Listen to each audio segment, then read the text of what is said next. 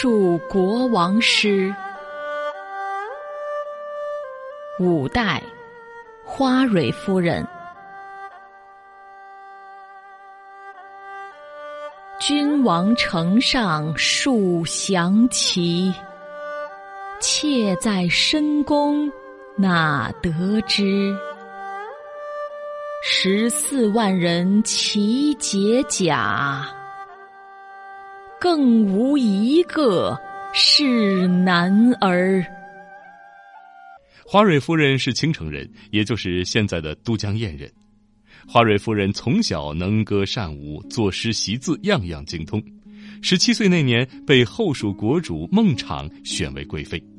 后蜀亡国以后，宋太祖赵匡胤早就听闻花蕊夫人诗写得好，就召见她，让她赋诗。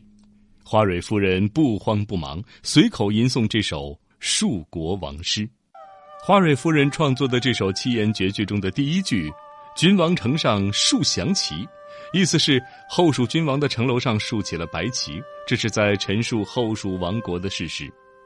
第二句“妾在深宫哪得知”，说的是我被封锁在了这冷清的行宫，哪里知道呢？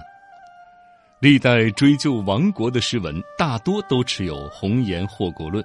比如把商的灭亡归咎于妲己，把吴国灭亡归咎于西施等等，而这一句“妾在深宫哪得知”是花蕊夫人在自我申辩。最后两句“十四万人齐解甲，更无一个是男儿”，描绘出蜀军投降的场面。据历史记载，当时破蜀的宋军只有数万人，而后蜀有十四万人。即使面临强敌，背水一战，也应当没有亡国的道理。